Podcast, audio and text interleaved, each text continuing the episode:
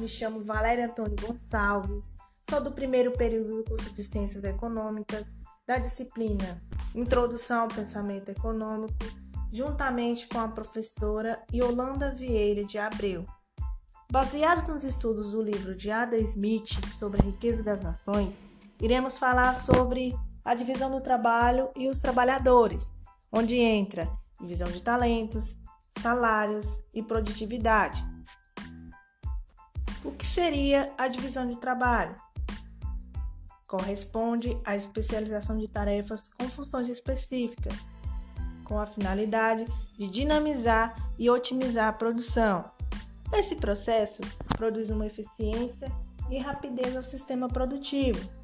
Com isso, a divisão do trabalho tornaria-se favorável a uma vida em sociedade, pois cada indivíduo tem a função na estrutura social pois é desempenhada por algo que seja útil e necessário para si e para outras pessoas. Apesar desse processo organizacional produzir um aumento na produtividade, ocasiona também o surgimento de trabalhadores alinhados quanto ao processo produtivo. Isso quer dizer que cada trabalhador conhece somente uma única etapa da produção.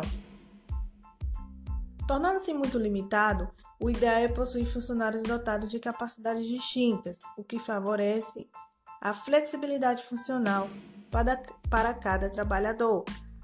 Segundo Adam Smith,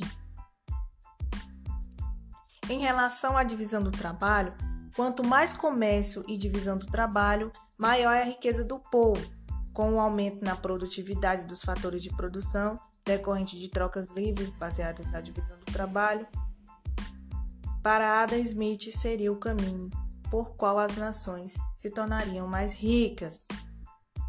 Voltando aos meios de produção, para Adam Smith, a origem que se dá crescimento à produtividade é a divisão do trabalho, porque para ele seria o maior aprimoramento das forças produtivas é a divisão, porque através dessa separação teria suas vantagens, que por sua vez Quanto mais dividida em setores, mais aumentaria o processo produtivo.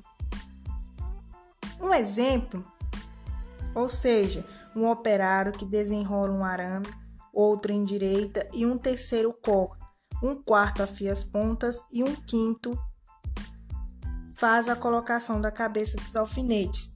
Para essas atividades, requerem três ou quatro operações diferentes, pois montar a cabeça, já é uma atividade diferente, e alvejar os alfinetes é outra, e a própria embalagem dos alfinetes constitui uma atividade independente.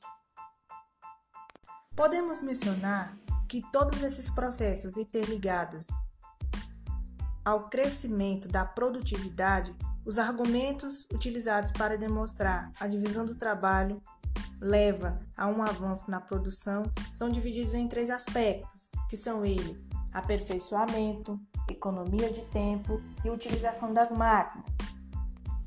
No aperfeiçoamento, os trabalhadores realizam suas atividades em um âmbito mais específico. Já na economia de tempo, o trabalhador que atua em duas ou mais atividades perderia muito tempo na passagem de uma para outra, além de sua atenção estar dividida na hora de realizar o trabalho.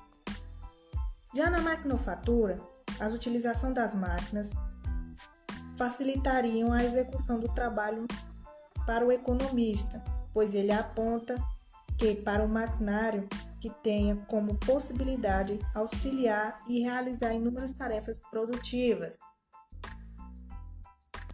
A divisão social do trabalho possibilita a invenção e o aprimoramento das máquinas, que facilita o trabalho humano, as grandes máquinas utilizadas nas indústrias manufatureiras, segundo Adam Smith, foram as invenções de operários comuns, os quais naturalmente preocupam-se em dispensar uma atenção especial no aprimoramento do processo produtivo. Para Adam Smith, os engenheiros, os cientistas eram fundamentais para a invenção, mas agora argumentava que, mesmo nessa atividade, a observação da produção aliada à especialização dessas atividades tornariam as invenções bastante expressivas e constantes na sociedade industrial. Em visão ao crescimento da produtividade para Adam Smith em relação à divisão do trabalho, aumentaria a produção e o crescimento econômico quando cada trabalhador se especializasse em um processo de produção. Mas para isso, o produtor teria que ser viável desse existir um mercado para que o produtor trocasse sua mercadoria e deve existir um mercado consumidor para consumir o produto da divisão do trabalho. Ou seja, a divisão do trabalho está de uma forma subordinada à extensão do mercado, pois não compensa ter alta produtividade no mercado consumidor pequeno. Smith considera também que a educação cumpre um papel na diferenciação dos indivíduos e em seus talentos naturais. A diferença entre personalidades mais diferentes, entre um filósofo e um carregador da rua, por exemplo, parece não porvir tanto da natureza, mas antes do hábito, do costume, da educação ou da formação. O valor dado a um produto também está ligado à qualificação do trabalhador, ou melhor, como compensação do tempo empregado para aprender e desenvolver seu conhecimento. Se um tipo de trabalho exige um grau comum de destreza e engenho, a estima que a pessoa tem por esses talentos naturais dará um respectivo produto um valor superior àquele que seria devido ao tempo nele empregado.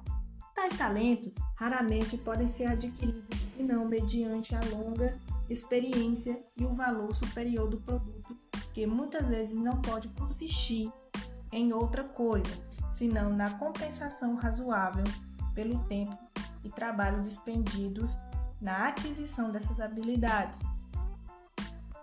Entretanto, ao salário, com relação à divisão social do trabalho, era feita da seguinte forma: o trabalhador vende a sua força de trabalho e, em troca, teria os direitos essenciais, a moradia, comida e segurança para sua sobrevivência. Pois todo aquele que aufere sua renda de um fundo que lhe pertence, necessariamente aufere de seu trabalho, de seu patrimônio aí ou de sua renda de terra.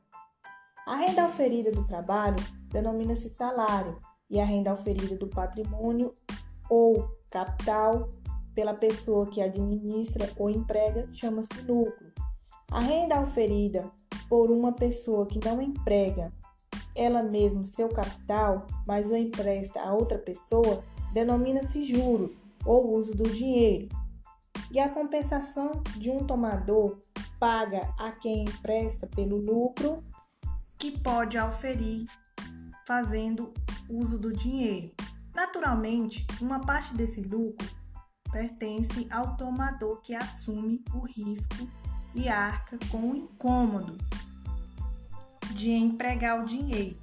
E a outra parte pertence a quem faz o empréstimo, proporcionando ao tomador a oportunidade de auferir seu lucro.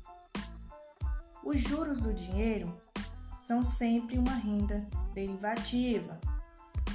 Para finalizarmos, concluímos os efeitos que impulsionaram, levando a divisão do trabalho a um crescimento positivo na produtividade, pois os principais pontos do pensamento econômico de Adam Smith relativos à divisão do trabalho e à estrutura das relações comerciais, o resultado foi espetacular, pois, em breves palavras, seria que o ato de viver em uma sociedade estabelece a disponibilidade permitua, que, por razões já expostas, conduz o homem à divisão do trabalho. Tal princípio ocorre naturalmente como aprendizado de linguagem. Em relação à economia, a divisão do trabalho é a grande forma do aumento da produtividade e essa divisão não provoca afastamento, mas sim funciona como elos de uma corrente que crescem sem se excluírem.